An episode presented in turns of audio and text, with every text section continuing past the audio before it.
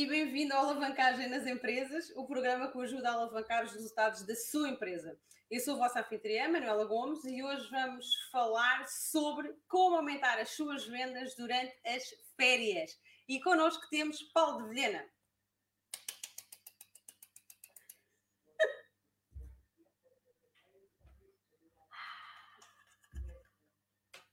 Ele não fala. Ah, é para dizer bom dia. Perdeu o pio com a vacina, com a dose da segunda dose da vacina. eu levei a segunda dose de vacina, hoje parece o Rangel. Ah, isto não se pode dizer que é politicamente incorreto. Incorreto, é verdade, sim, senhora. Não se pode dizer.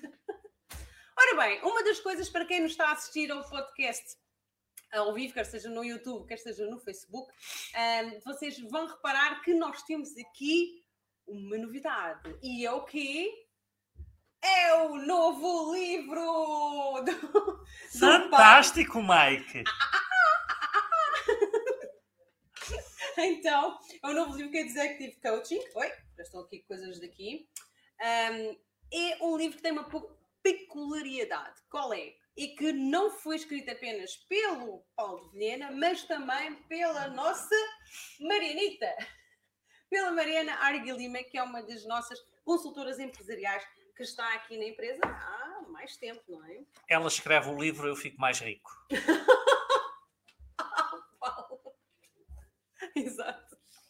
Ora bem, o livro é de Executive Coaching, tem inclusivamente um plano de 90 dias para vocês atingirem os vossos objetivos. Eu gosto muito de, hum, eh, desta frase que está aqui, até tirei a bandana, só mesmo para, para mostrar que é evite os hábitos que estão a impedi-lo de ir mais longe. Então, estamos também, para além de eh, vos eh, dar esta grande novidade que nós temos para vocês. Portanto, as férias estão aí, não é? Nós sabemos que muitas pessoas tiram férias agora nesta altura. Tem, tem mais um livro a acrescentar à vossa listinha para lerem. Portanto, Deixa- só- Deixa-me só explicar Força, força. qualquer coisa aqui sobre o livro, para as Boa. pessoas entenderem como é que este livro aparece, porque aparece de uma, de uma forma interessante. Um, basicamente, o que eu e a Mariana ah, fizemos neste livro foi um, reunir os hábitos comportamentais, as características que nós, nos últimos 17 anos, 17 anos no meu caso, ligeiramente menos no caso da Mariana, mas as principais características que nós detectámos nos executivos das empresas, eh, os principais tiques comportamentais perniciosos que os estão a impedir de ser melhores líderes empresariais e que estão a impedi-los de ir mais longe. Então, nós selecionámos aqui 12 comportamentos típicos nos executivos empresariais que, que temos identificado em rigor nos nossos clientes desde, desde que fazemos isto. Um, então é um, é um livro que pode ajudar toda a gente, não apenas os empresários, mas também os executivos de, de empresas e de grandes empresas. Um, em rigor, são, são comportamentos que estão relacionados com o nosso ego e principalmente com o ego das pessoas que tendem a distinguir-se em ambiente corporativo, um, mas que muitas vezes uh, as travam de, de melhores resultados. Então, o livro é acerca disso e eu acho que conseguimos fazer aqui um trabalho interessante e, e a ideia do livro é exatamente que as pessoas o possam ler e que consigam entender, oh, eu faço isto.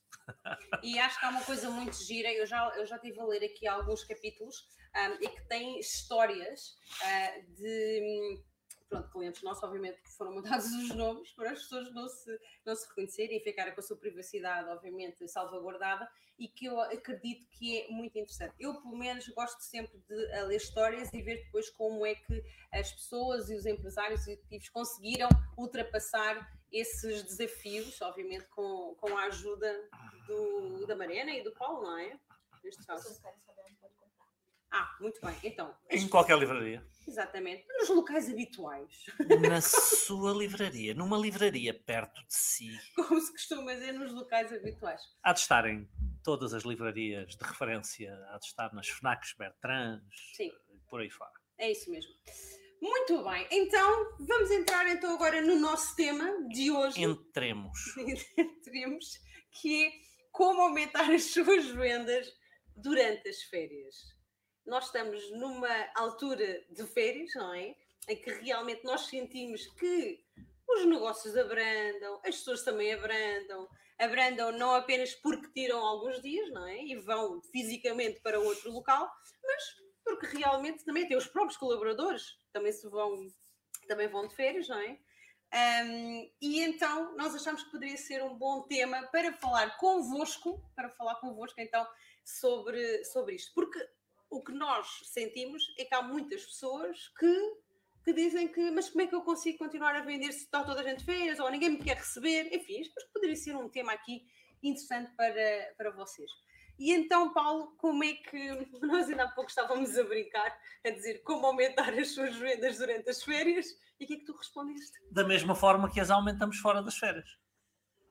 E portanto o direto vai ser, vai ser basicamente para vos dizer isso que a forma como se aumentam as vendas nas férias é a mesma como se aumentam as vendas fora das férias. Então, mas diz-me uma coisa, mas tu, tens, tu acreditas mesmo que as pessoas não estão menos disponíveis, que as pessoas não querem atender o telemóvel, não leem os e-mails, se calhar com tanta regularidade? Vamos dar, se calhar, aqui uns passos atrás para, para nós entendermos aqui a dinâmica de tudo isto. Muito bem. E, e se me permites que tome conta aqui da, da situação. Um, desde, desde que eu acompanho empresas no seu crescimento, um, eu, se bem me recordo, passei apenas por uma crise muito grave, como, como business coach, como consultor de negócios. Passei por outras crises graves ainda antes de ter esta atividade. E foi a crise do subprime, que andou ali entre 2008 e 2013. Foram, foram cinco anos de crise. Aqui em Portugal, ela, em rigor, arrebentou verdadeiramente já lá para 2011, porque ali entre 2008 e 2011 o governo conseguiu de alguma forma injetar liquidez de uma maneira que, na minha opinião, foi mais ou menos artificial no mercado e diluir o impacto da crise, o que fez com que ela depois acabasse por ser muito maior mais à frente. Bom, mas essa é outra discussão. Uh, agora, o que é que aconteceu durante estes cinco anos? E em rigor foi pouco depois de eu ter iniciado, foi três, quatro anos depois de eu ter iniciado a minha, a minha atividade nesta área. Uh, foi que a esmagadora maioria dos negócios começaram a, a, a encolher, se pudermos dizer assim, começaram a ter problemas de vendas, de margens, de, de, de fluxo de caixa, e uh, quem segue o meu trabalho sabe que, de alguma forma, eu sou um fanático da medição. Uh, e porquê é que eu sou um fanático da medição? Porque quando nós fazemos uma boa medição, uma medição honesta, uma medição objetiva, e procuramos pelas coisas certas, os números confrontam-nos com a realidade, uh, ao invés daquilo que normalmente acontece nas nossas empresas, em que a nossa interpretação daquilo que acontece vem por sensibilidade. Os números dizem-nos a verdade. E o que é que, do, do, ponto de vista, vamos, vamos talvez começar aqui, ou pegar aqui no exemplo mais simples possível. Uh, do ponto de vista uh, prático, numa crise, primeiro problema que nós temos é uma redução de vendas. Eh, há uma contração das vendas, que é exatamente aquilo que estamos a tratar hoje. Eh, as vendas tendem a contrair durante as férias. O que é que nós podemos fazer sobre isso? Um, o, que é, o, o que é a contração de vendas é um sintoma. Tá? É um sintoma. Mas o problema não é a contração das vendas. O problema são as coisas que acontecem a montante que originam a jusante a contração das vendas. O, que é que eu quero dizer com isto? Matematicamente, uh, e, e, e, quando estamos a falar de vendas, uh, há coisas que acontecem durante uma crise. nomeadamente, baixam as taxas de conversão, ou seja, eu sou obrigado a muito mais esforço para marcar o mesmo número de reuniões, ou do número do esforço que eu fazia anteriormente, dos contactos que eu fazia anteriormente, estou a marcar menos reuniões. Talvez do número de reuniões que eu faça, eu esteja a conseguir apresentar menos propostas concretas aos clientes e talvez uh, eu precise de mais propostas para fechar o mesmo número de negócios. Ou seja, as minhas taxas de conversão descem. Matematicamente, o que, o que uma crise representa do ponto de vista das vendas é isso eu sou obrigado a mais esforço para o mesmo resultado. Agora, sabem o que é curioso? É que quando nós medimos, durante uma crise, eh, se matematicamente uma crise significa que eu preciso de mais esforço para os mesmos resultados, aquilo que acontece quando nós estamos a medir o número de contactos, o número de reuniões, o número de propostas, o número de, de, de transações que são feitas, toda a gente está a fazer menos. Então, uh, matematicamente é uma coisa que não faz sentido. Então, se eu estou obrigado a mais esforço, um, ou se eu estou obrigado a eficiências menores, eu coloco menos esforço no, no meu processo comercial. Uh, mas era isso que nós detectávamos, ou foi isso que nós detectávamos nas empresas entre 2008 e 2013. O esforço era muito menor. Isto quer dizer o quê? Que a crise não existia? Não, não, a crise estava lá. Só que a crise era potenciada pela crise da confiança. A crise real, que se media em menores taxas de conversão, era potenciada por uma crise de motivação, por uma crise moral, por uma crise um, emocional que uh, criava, que, que, que, fazia com que as, as, estruturas empresariais debitassem menos esforço. Então cria-se o tal ciclo vicioso, ou círculo vicioso. Uh, eu tenho menores taxas de conversão, eu desmotivo-me, eu faço menos esforço, tenho ainda menos taxas de conversão, faço ainda menos esforço. Um, e, é, e, isso foi o que, é o que acontece nas crises do ponto de vista prático quando, quando, quando há alguma crise. Ou seja, eh, pegando nesta ideia e pondo isto de outra forma, em rigor, uma crise dá um alibi aos agentes económicos para se esforçarem menos. É que não vale a pena, porque isto agora está muito mais difícil. Ora, nas férias, o que acontece é basicamente a mesma coisa. Estás a fazer um paralelismo, é? Exatamente. Nós assumimos que não vai ser possível encontrar as pessoas nós assumimos que elas não vão decidir, nós assumimos que elas não vão estar lá, então também não fazemos o esforço de ir atrás. Exato. E já assumimos que o mês de agosto uh, pá, não vamos faturar não quase nada. Não existe, e não que é? no mês de julho pá, também pouco vamos fazer.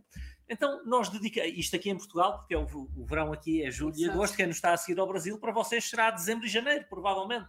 Aliás, no Brasil até tende a estender um bocadinho até fevereiro, que é o carnaval. Exatamente. Então já se assume que há ali dois, três meses em que o negócio vai ser reduzido, as pessoas não decidem, não, não fazem, não estão disponíveis, não querem falar connosco. E a verdade é que isto não é real. Uhum. E, e, esta não é a realidade, porque vamos lá ver uma coisa. Para a esmagadora maioria de empresários, dos empresários, quanto tempo de férias é que tiram? Minha resposta é, pá, com sorte, com sorte duas semanas. Pois, uma, com sorte, duas uma semanas. semana, 15 dias. Pá, é? Temos algum tipo de empresa industrial que fecha durante um mês. Porquê? Porque aproveitam para fazer a revisão das máquinas, limpeza das fábricas. Mas, mas, são exceções. Uhum. As exceções fecham um mês. A regra fecha o empresário tira uma semana, duas. Um, ou seja, eu estou a reduzir o meu esforço comercial durante muitas vezes dois, três meses, uhum. quando a esmagadora maioria dos empresários não vai estar fora apenas por uma semana ou duas. Exatamente. Mais ainda, é que quando está a trabalhar, ele acaba por ter menos movimento operacional na empresa, a não ser que a empresa Exato. seja de hotelaria, restauração, etc. Mas acaba por ter menos movimento operacional. Porquê? Porque é a altura mais parada, ou seja, ele tem muito mais tempo Exatamente. Para falar connosco e para estar connosco. Um, então a realidade é esta: é que talvez eu precise de um bocadinho mais de esforço para marcar as reuniões, uh, porque, pá, sim, porque talvez uh, em 10 telefonemas eu apanhe, eu apanhe três ou quatro pessoas, não, não é tanto, três sim. ou quatro pessoas que estejam de férias, até porque as pessoas não vão todas de férias na mesma altura. Era isso que eu ia nós dizer nós sabemos que nos primeiros 15 dias de agosto é a maior concentração de férias. Uhum. Mas quantas pessoas vão nos primeiros 15 dias de agosto. Estamos a falar de quê? De 40% das pessoas que vão no 15. Vamos, vamos esticar isto já no exagero. 50% das pessoas estão de férias nos primeiros 15 dias de agosto. Vamos admitir que 50% dos nossos clientes potenciais estão de férias naqueles 15 dias. Os outros 50% continuam cá. Ou seja, em 10 telefonemas eu não consigo apanhar 10 pessoas, mas consigo apanhar 5. E essas 5 provavelmente estão com mais tempo até para mover e mais disponibilidade até para tomar decisões. Um, e isso não significa que depois, passado 15 dias, se volta a tentar ligar aquelas que não. Obviamente, se aquelas que não, é? atenderem, já sei não que atenderam. na quinzena seguinte elas já estão cá porque já foram os outros de férias, entretanto. Exatamente. Então, na prática, é tudo uma questão de entender os números e, e de perceber que há aspectos que tornam mais difícil a atividade comercial nestes meses de férias, mas há aspectos que a tornam mais fácil. Por exemplo, há muito menos carros na estrada perdemos muito menos tempo a visitar clientes, uh, otimizamos muito melhor o, o, o, nosso tempo de organização estratégico, etc. Então, pessoal, é tudo uma questão de manter a mentalidade uhum. e, de, e, e, de continuar a visar uh, fechar clientes como em qualquer Outro mês, exato. Uh, nós até este ano aqui na empresa até decidimos fazer aqui um, um desafio a nós próprios, que é fechar mais clientes nestas seis semanas, a começar ontem até final de agosto, do que fechámos em qualquer outro período de seis semanas do, do ano. Uh, vai ser um desafio a nós próprios e eu estou absolutamente convencido que vamos, vamos conseguir. Uhum. Aliás, ainda ontem, uh, e para vos dar um exemplo concreto, eu cheguei ontem de férias e à tarde tive logo uma reunião com um potencial cliente, com um prospect. Um, uma daquelas primeiras perguntas que eu fiz, mais para quebrar o gelo e para criar ali aquele rapport inicial na, na conversa, foi então, já foi de férias e tal? Ah, não, já não tive férias há três anos. Já está. Estamos a falar de um empresário, estamos a falar de um empresário que fatura milhões, Por ano, mas que há vários anos que não consegue, não consegue tirar férias. Uh, talvez, se não fosse agora em julho, eu nem conseguia falar com, com essa pessoa. Exatamente. E no final da conversa, vamos, vamos, vamos acompanhar esse empresário. Ou seja, primeiro dia de férias, ou de férias, das férias comerciais aqui, não é? Uh, primeiro dia da, das seis semanas mais, mais difíceis, entre aspas, para vender, ou que as pessoas acham mais difíceis para vender, primeiro cliente fechado. E, e acho que hoje vou fechar outro, só, só, só para vos deixar isso claro. Muito bem. É, tu falaste de uma coisa importantíssima que foi da mentalidade, realmente, uh, e, e, nós já falámos isto várias vezes noutros episódios aqui do podcast, um, que efetivamente ter a mentalidade, ter esse foco, não é? Acaba por ser logo metade do trabalho feito, não é? Um, durante as férias e pelo que aquilo que disseste, não é? Até agora, pelo facto de termos também, o facto das pessoas uh, terem mais tempo disponível, também poderia ser a altura ideal para se fazer o quê? Fazer aqui umas. organizar eventualmente, se os empresários, imagina que não registam, por exemplo, os seus números, também poderia ser, ou então colocar, se calhar, o funil de vendas que já te ouvem falar há tanto tempo durante como uma das ferramentas, não é? Como uma das ferramentas poderiam também fazer isso. Um, o que é que tu dirias a alguém, por exemplo, que não usa o funil de vendas e que, e poderia utilizar agora esta altura, por exemplo, para, para o aplicar agora durante as férias? Bom, para, para já é uma, boa, é uma boa altura, exatamente porque o movimento operacional tende a reduzir-se um bocadinho para fazer tudo quando são questões de tirar tempo a pensar, tomar decisões definir estratégias, planear, não, até porque psicologicamente há dois momentos no ano em que nós estamos mais propensos a fazer mudanças e mudanças Sim. importantes. É, é, exatamente agora durante as férias, no verão, que é o início do ano letivo, exatamente. e é depois no final do ano. Que são, são alturas, o início do ano letivo e o início do ano civil ou do ano fiscal, são momentos em que nós temos uma propensão maior, porque são reinícios, dizer, pá, coisas vão ter é. que mudar. Um, o funil de vendas pode ser o, uma dessas coisas que vocês já ouvem falar há muito tempo e que nunca implementaram. Uh, e é engraçado, porque é exatamente um funil de vendas que me dá noção exatamente do que eu acabei de explicar agora, que é, que é perceber a relação entre o esforço, a eficiência e o resultado. Um, e quando nós temos uma noção uh, matemática clara da relação entre o esforço, a eficiência e o resultado, nós podemos trabalhar com diferentes níveis de esforço, de eficiência e de resultados. Então, para reproduzir um determinado resultado, que é aquele que eu pretendo, eu preciso de afinar a montante o esforço e a, e a eficiência. Então é nestas alturas muitas vezes que nós podemos aprender uh, muitas coisas importantes e que nós vemos que não há nenhuma razão concreta na esmagadora maioria das indústrias. Tá? Exato, como nós fizemos, como ressalvamos. Há sim. indústrias que, que, podem ser uma exceção e já sei que é a vossa. é sempre a vossa que é muito específica. Exatamente. Uh, mas pode haver uma indústria ou outra que seja uma exceção, mas a esmagadora maioria dos setores não há nenhuma razão para se vender menos nesta altura. Um, por exemplo, mesmo, mesmo nós, no, quando tínhamos um negócio mais analógico do que hoje, em que. Sim, tínhamos cursos presenciais. Quando o nosso negócio era presencial, sim, nós sim. sabíamos que em agosto as pessoas não vinham cursar connosco. Exatamente. Fazer Mas não quer dizer que não comprem o curso para fazer em setembro ou em outubro. Exatamente. Então, nós continuávamos a ter objetivos de vendas de cursos iguaizinhos, presenciais. iguaizinhos a outro mês qualquer. Não significava um, absolutamente nada. aliás, ser... este mês de julho, para nós, não vai ser o melhor mês do ano, mas. Está perto, mas está a ficar Mas perto. vai ficar, ficar nos, nos três melhores meses do ano.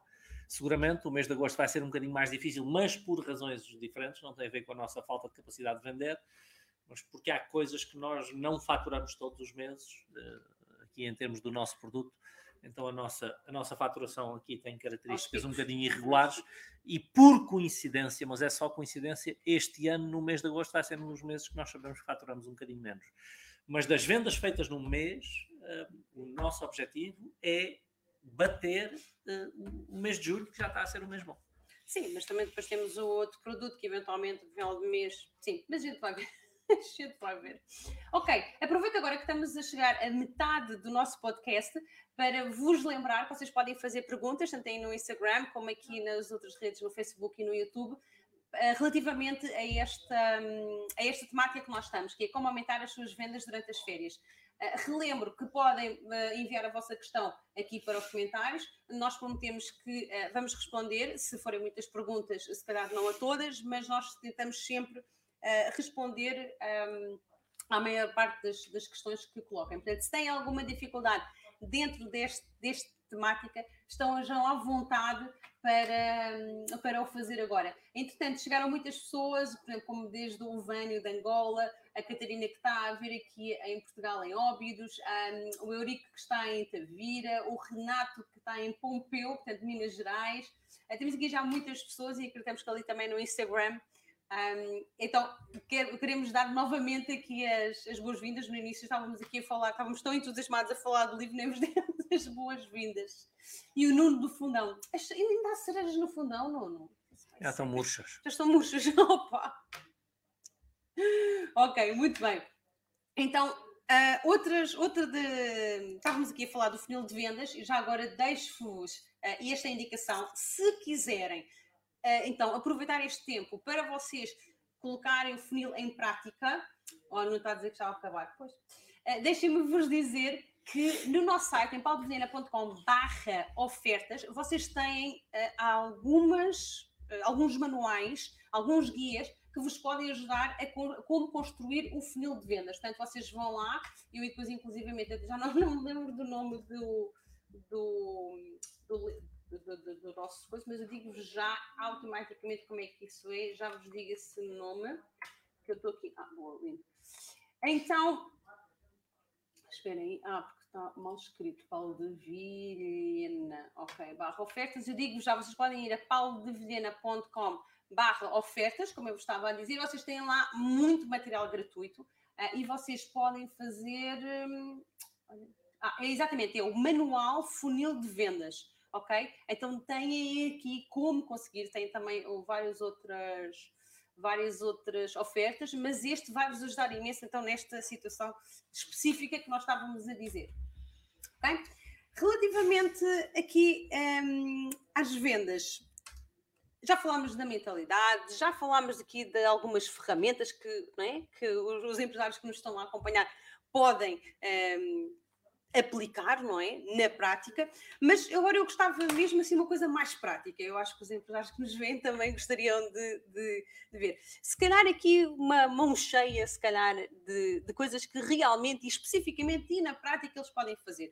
Uma das que me vem à cabeça logo pode ser escavar a mina de ouro, não é? é mais Por exemplo. sempre, não é? Sim. Uh, mas que outras é que tu poderias dizer? Quer dizer, se calhar explicas a mina de ouro muito rapidamente. Não, e... Há várias coisas que, que, se pode aproveitar para fazer. Uma das coisas que se pode aproveitar para fazer nesta altura, até porque há mais tempo, é fazer uma lista das pessoas que pararam de nos comprar por alguma razão, em algum momento.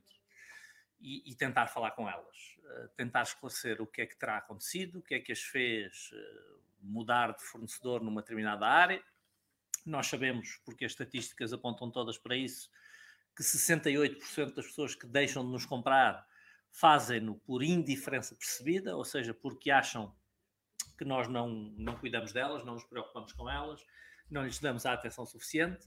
Então, em cada 10 clientes que pararam de me comprar, talvez 7 eu só tenha que esclarecer com eles que houve um mal entendido e que prezamos muito a, a, relação. a, a relação comercial que temos com eles e que que gostávamos que eles voltassem.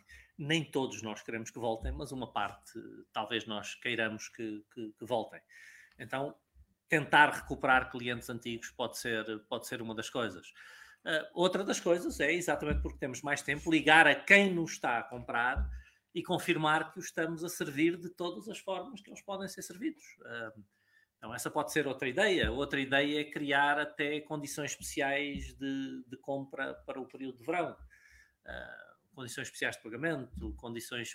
Eu, eu, não sou muito de fazer descontos, mas, por exemplo, uh, criar algumas ofertas de bundling, grupos de produtos, juntar dois, três produtos, duas, três soluções e fazer um preço especial para duas, três soluções faz com que, sim, podemos perder um bocadinho de margem, mas aumentamos o volume de vendas, portanto a margem de contribuição mais ou menos mantém-se. Então é, é, é, tudo uma questão mais do que vos dar ideias concretas, é pôr a cabeça para trabalhar, ativar o como, não é? Digo sempre como é a pergunta que resolve todos os problemas. Como é a palavra que nos faz ganhar dinheiro ou a mentalidade que nos faz ganhar dinheiro. É como é que eu posso subir as minhas vendas nesta altura? Como é que eu posso gerar mais contactos? Como é que eu posso marcar mais reuniões? Como é que eu posso aumentar o valor de cada transação? Como é que eu posso fazer com que os meus clientes transacionem mais vezes? há inúmeras coisas que, que podem ser feitas nesta altura. Ok, e, e inclusivamente se vocês forem então paulovinheira.com.br ofertas, vocês também têm lá muitas mais que vocês podem... Mas resolves promover as, of promover as ofertas. Não, mas Vão lá questão... rápido que a gente vai tirar aquilo tudo do site. Sim, isso é verdade. Aquilo não vai ficar lá muito tempo porque nós estamos, nós estamos com a renovação do site, isso é verdade, para fazer daqui a uns, para fazer daqui a uns tempos, então sim, aproveitem.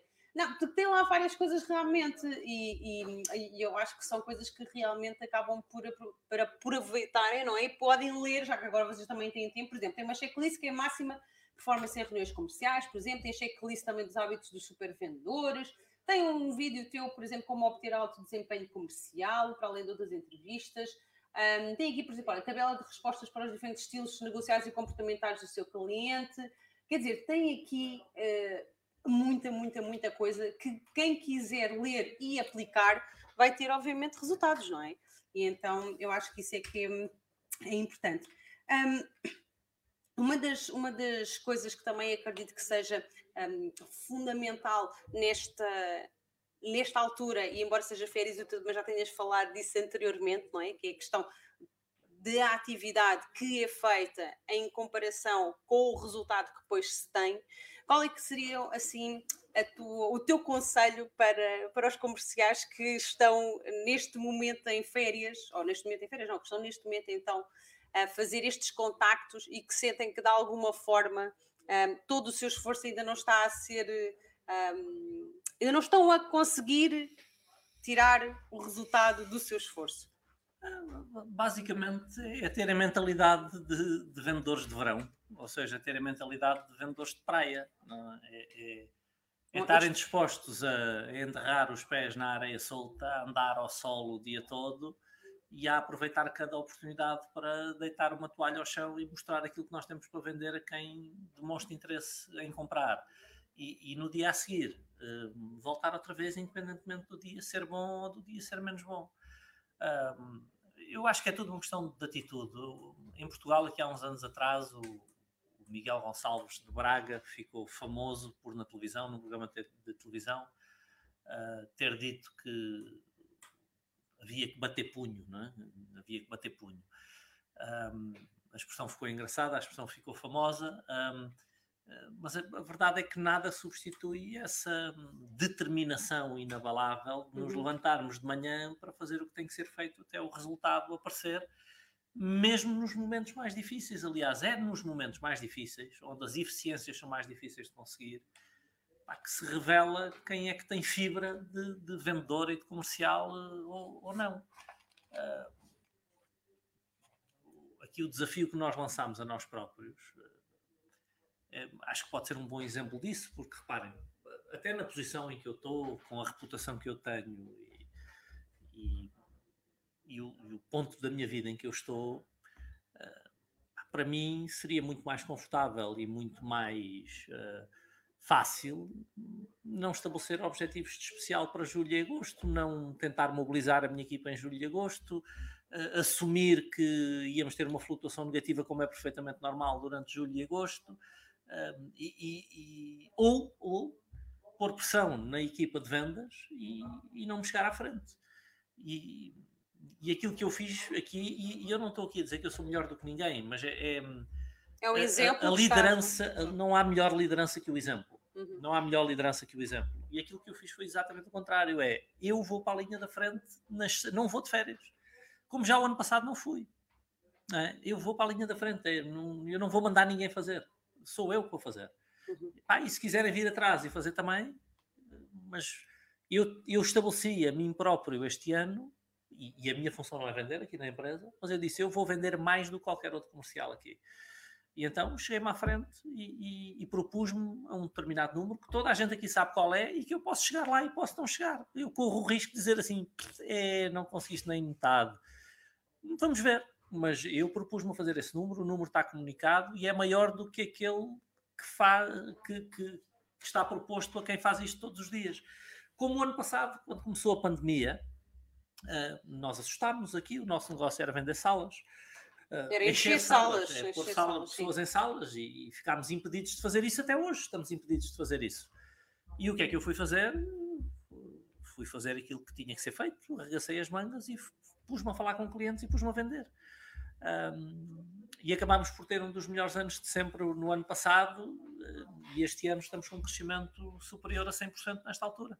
Ou seja, eh, é nos momentos mais difíceis que se vê quem é, quem é a pessoa que, que chega à frente ou qual é a pessoa que se esconde. Isto é, no desporto é um bocadinho assim. Eu, eu joguei futebol e gosto muito de futebol. Eh, e, e nos jogos difíceis, nos momentos difíceis, há jogadores que se escondem. Há jogadores que não querem ter a bola, há jogadores que têm medo de ter a bola, há jogadores que quando recebem a bola tocam para o lado e há outros jogadores que fazem o contrário, é, perdem a bola. Uh, uma das coisas que distingue o Ronaldo, não é? o Cristiano Ronaldo, é que ele sempre foi o que pedia a bola. O, o, o dia, eu lembro-me perfeitamente do jogo, e eu nem sou sportinguista, mas do jogo do Sporting com o Manchester United, na, na abertura da época, no, na altura em que ele é contratado para o Manchester, Isso o Ronaldo. Quando? Isso foi, quando isto foi antes dele ir para o Manchester, não me lembro. Há ah, sido, se ele tem 35 ou 36, há de ser uma coisa aí com 17 ou 18 anos. Ah, ok. Pronto. Não, era só para meter em contexto. Portanto, okay. ele, ele, ele teria 18 anos na altura. E o miúdo com 18 anos, a única coisa que ele queria era deem-me a bola que eu vou para cima deles. Ele vinha buscar a bola ao meio campo do Sporting uhum. e ia, hoje ele não faz essas coisas, mas ele ia para cima deles e partiu a louça toda nesse jogo. Tanto que chegaram ao fim do jogo e os jogadores do Manchester disseram ao Alex Ferguson, o treinador, uh, buy that kid. Uh, com, compra o fulano, porque. Não, Pela não, atitude dele, não é? No campo. Pelo que ele jogava também, mas já há outros jogadores que jogam muito e nesta altura escondem-se, encolhem-se. Ele não, ele pede a bola, ele quer a bola. E, e muitas vezes vê-se um grande craque nessa altura. O, nós temos o caso do Renato Sanches agora, no, ainda não atingiu um nível como o Ronaldo e dificilmente atingirá, mas o Ronaldo Sanchez aparece com 18 anos a jogar na equipa inicial do Benfica e logo a seguir na seleção nacional Exatamente. foi titular da equipa campeã da Europa e com 18 anos ele fazia a mesma coisa, jogava no meio campo, que era dos lugares mais difíceis de jogar, e ele pedia a bola. E nós vemos ainda hoje, para mim, foi o melhor jogador de Portugal no europeu. Ele quer a bola, ele pede a bola, ele não tem medo de ter a bola. E, e aqui nas empresas não é diferente, é uma questão de mentalidade é a comparação entre o fulano que se esconde e tenta passar entre os pingos da chuva e o fulano que reclama para si a responsabilidade de fazer acontecer o resultado. Não há muitas pessoas assim, mas é, é nestas alturas que se vê quem é que, como se diz em Portugal, tem unhas para tocar a guitarra, não é? Exatamente. É porque quem tem a bola, não é? E usando ainda essa tua imagem do futebol, é, é, quem, é, é quem leva mais porrada, não é? E quem pode, e quem pode falhar? Exato. E, não, ainda por cima, a, a, em público, não é? Se eu não, tiver, se eu não tiver a bola, eu não posso falhar. Exatamente. Agora, se eu reclamo a bola com 18 anos, no meio dos tubarões todos, eh, e recebo a bola e perco, e recebo a bola e perco, e recebo a bola e perco, treinador agarra mim, põe-me na rua e ainda posso a equipa sofrer um gol ou dois por minha causa. Exatamente. Mas são pessoas que não se escondem, pedem a bola porque elas têm confiança naquilo que são capazes de fazer. Fazendo... E, sabem que, e sabem que são, que são boas naquilo. Então, fazendo um paralelismo para o mundo dos negócios, imagina, se eu fosse vendedora então e o reclamar a bola, é fazer cada vez mais reuniões por dia, é fazer é, eu mais... dizer, não é porque é julho ou agosto que eu vou vender menos. Exatamente. É eu determinar-me, eu vou vender a mesma.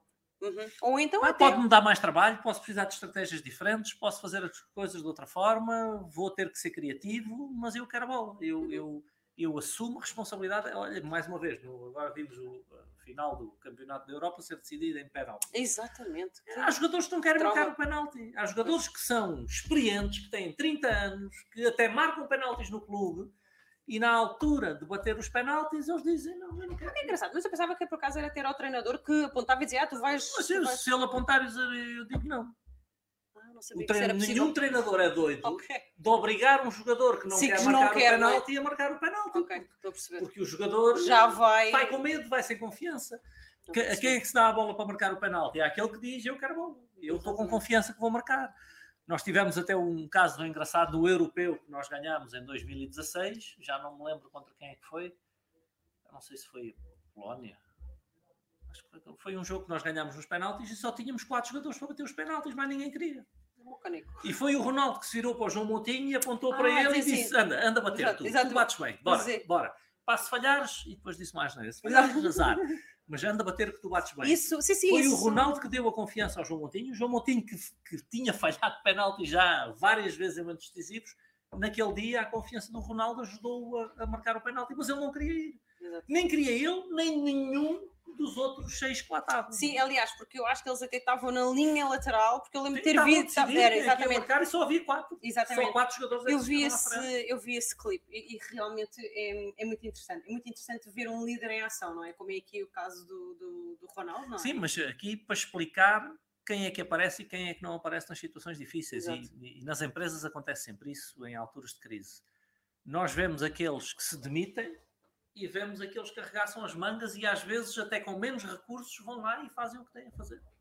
É, e isto é, é, apenas uma. É, e, agora por acaso vou-te fazer uma pergunta que eu acho que se calhar não. Acho que eu nunca te fiz, mas agora veio-me isso à cabeça, que é, tu, neste caso específico, onde são pessoas que se desmarcam, pessoas que uh, não querem, pessoas que qualquer que seja a razão, não é? Qualquer que seja a razão.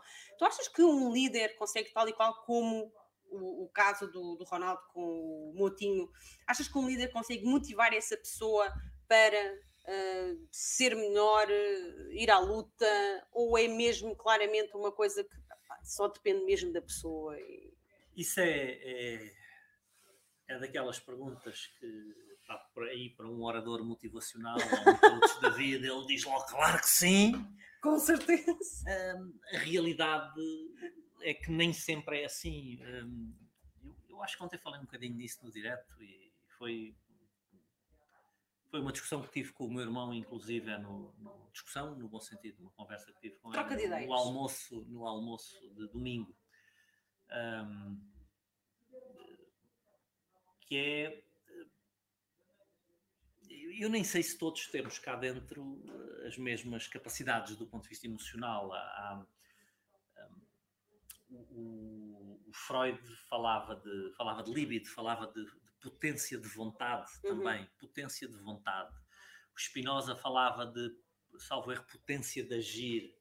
Uh, o, o, o, Napoleon Hill falava de um, energia sexual, ou seja, que é, é, o, é o drive interno, interno que nós pessoas temos é? ou não temos. O professor Clóvis, que eu, Barros Filho, que lá do Brasil, que eu admiro muitíssimo, fala em tesão, tesão pela vida. Um, é, é, é, uma energia, é uma potência interior que de alguma forma um,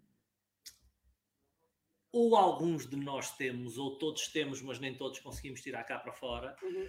Um, e, e, o que é que um bom líder, às vezes, porque ninguém tem 100% de, de taxa de sucesso em nada, mas o que é que um bom líder muitas vezes consegue?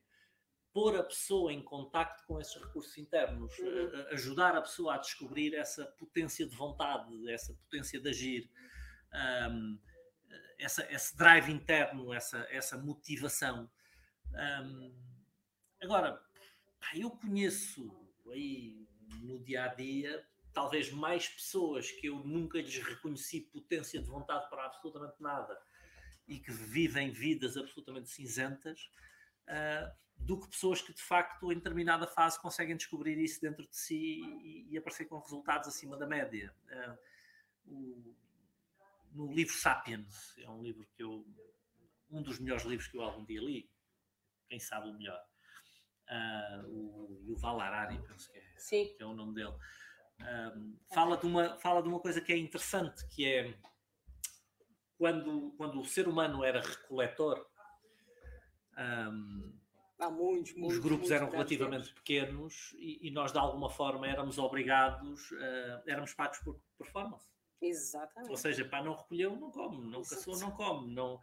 E, e, de alguma maneira, mesmo o fulano que não contribuía no grupo, epá, não havia uma estrutura que permitisse os outros alimentarem-no. Eh, a pessoa não, os grupos não queriam alimentar o fulano que não contribuía. Uma coisa era ele estar doente, tinha que estar velho. Outra coisa era uh, ele não, voluntariamente, não querer contribuir.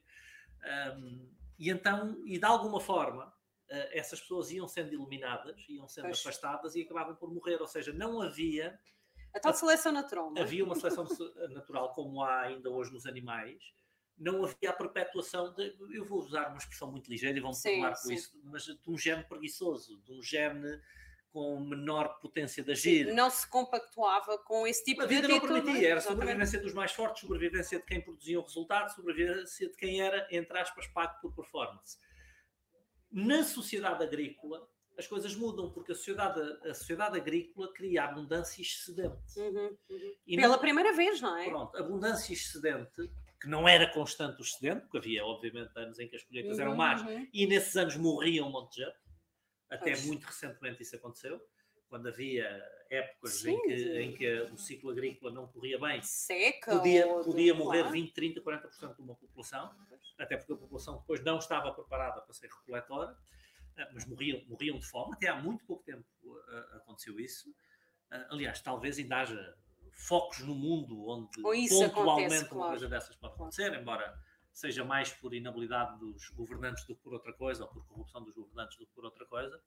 Mas a sociedade agrícola cria uma organização em que as pessoas passam a, a passa o pleonasmo a organizar-se, ou a redundância, em grupos muito maiores, um, e onde se cria condições para a perpetuação destas formas menos potentes de estar na vida e de, e de, genes, de genes com ligeireza, eventualmente sim, sim. menos potentes. Um, então, basicamente, nós criamos uma sociedade que, em abundância, permite que a pessoa sobreviva sem grande chatice, e sem grande esforço, tendo, e sem grande esforço, não tendo nenhum tipo de potência de agir. Uh, e quando eu digo sobreviva sem grande chatice, é mesmo só sobreviver. Obviamente não há nenhum tipo de prosperidade, mas pá, hoje em dia não é, não é vulgar alguém morrer de fome. Pois, não, não, não, não, é uma coisa habitual e não acontece na esmagadora maioria dos países desenvolvidos, porque aparece sempre alguém que dá um prato de sopa. Que, que Sim, há organizações, temos, já estão temos esta coisa do Estado Social que toda a gente recebe Exatamente. dinheiro, seja em condições for toda a gente aparece com um teto para a pessoa viver, então não, não, é, não é uma coisa com que tenhamos que lidar a pessoa morrer de fome.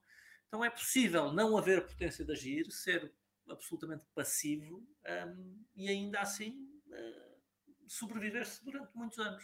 Claro. Então a verdade é que, nos casos, nós conseguimos ajudar essas pessoas a entrar em contacto com alguma coisa que eventualmente, que eu não posso garantir que todas têm, mas que eventualmente podem ter lá dentro e essas pessoas uh, atingirem determinados resultados, e noutros casos não é possível. Não. Até porque em muitos casos a pessoa não quer. Não, então não é, não é tão simples como essas teorias modernas do, dos coachings e dos desenvolvimentos pessoais Okay. Nos, querem, nos querem quase sempre vender. Não, era também porque eh, eu acredito, acredito que existam, muito, eh, existam muitos empresários que nos estão a assistir e que têm uma equipa também à sua responsabilidade, não é? E que de alguma forma também querem, querem saber melhor como liderar, não é? Essas mesmas equipas um, que são constituídas, obviamente, por pessoas. É, depois há outra questão, resultados. Essa, essa, é outra questão que as pessoas têm que lembrar é se vale o esforço. É? Uhum. É se vale o esforço. Eu, eu eu hei de mudar esta gente, nem que eu morra. Não, vai, vais provavelmente morrer e eles não vão mudar. Ou seja, o esforço, mesmo que eu conseguisse mudá-los todos, será que justifica um esforço de 3, 4, 5, 6 anos para mudar, às vezes mais, para mudar alguém que não quer mudar? Uhum. nas empresas, e principalmente nas pequenas e médias empresas, onde se nota muito mais a performance ou falta dela às vezes não, não nos podemos dar esse luxo de tentar mudar quem, quem não quem está não a fazer o esforço do seu lado. Aliás existe, aliás, existe até uma expressão muito interessante que é uh, nós podemos levar o cavalo a beber. Não, é, é? Podemos levar o, o cavalo até à beira d'água, mas a decisão dele de beber vai ser a dele, não é? Sim. Portanto, acho... E, e esse, esse é um ditado árabe, tem a versão camelo. Pois, tem a versão eu... cavalo e a versão camelo, mas sim, eu posso levar o animal até à água, não posso fazê-lo beber. Eu posso mostrar o caminho a um colaborador meu, mas não posso fazê-lo fazer o caminho. Um, ainda ontem, uh, na reunião que eu estava a contar há pouco do, do empresário que nós vamos ajudar, um, eu deixei claro, nós, nós podemos levá-lo pela mão, nós podemos mostrar-lhe o caminho. Uh, aquilo que eu detecto na sua empresa, eu sei exatamente como resolver. Agora, vai ter que ser você a resolver. Não, não, não nós não vamos poder fazê-lo por si. A empresa é sua. Eu posso, nós podemos dizer-lhe ou discutir consigo o que deve ser feito, o que pode ser feito. Nós podemos ajudá-lo a tomar a decisão, mas não vamos executar por si. A execução tem que ser sua. É? Então nós podemos levar a pessoa até à água, mas se bebe ou não. Exatamente, é isso mesmo. Muito bem, então, meus queridos, um, daqui no Facebook e no, e no no Facebook e no YouTube, nós temos aqui realmente alguns comentários, mas de, de onde nos estão a ver, um, hoje Angola esteve bastante bem representado, já vi. No Instagram, temos alguma coisa nele? Não, não, também não. Ok, muito bem. Ninguém, então, quer, ninguém se... quer fazer perguntas. Então, eu acredito que as pessoas não nos querem fazer perguntas porque estão muito focadas a vender. É, é, esse, é. é esse meu. É. é essa a minha convicção profunda. Ou então, então estamos a explicar tudo tão bem que nem sequer há perguntas a fazer. Mas qualquer questão, qualquer dúvida que tenham, e caso até tenham visto o podcast em deferido, podem sempre colocar aqui nos comentários e nós, um, tanto a equipa, uh, irá responder, ok? Então, uh, se calhar terminamos por aqui, dado que não há vamos perguntas, almoçar. vamos almoçar, exatamente. Não desligam nenhuma, vamos estar aqui a fazer o quê? Serrar presunto? Não, exatamente, oh. não, não é preciso, não é preciso oh, serrar presunto, até porque eu também não compro presunto, portanto. Meus queridos, muito obrigada. Pois, sei, sei, que eu sei porque eu comi durante muitos anos. Então, muito obrigada por estarem presentes. Obrigada, Instagram, Facebook, YouTube. Continuação de uma boa semana.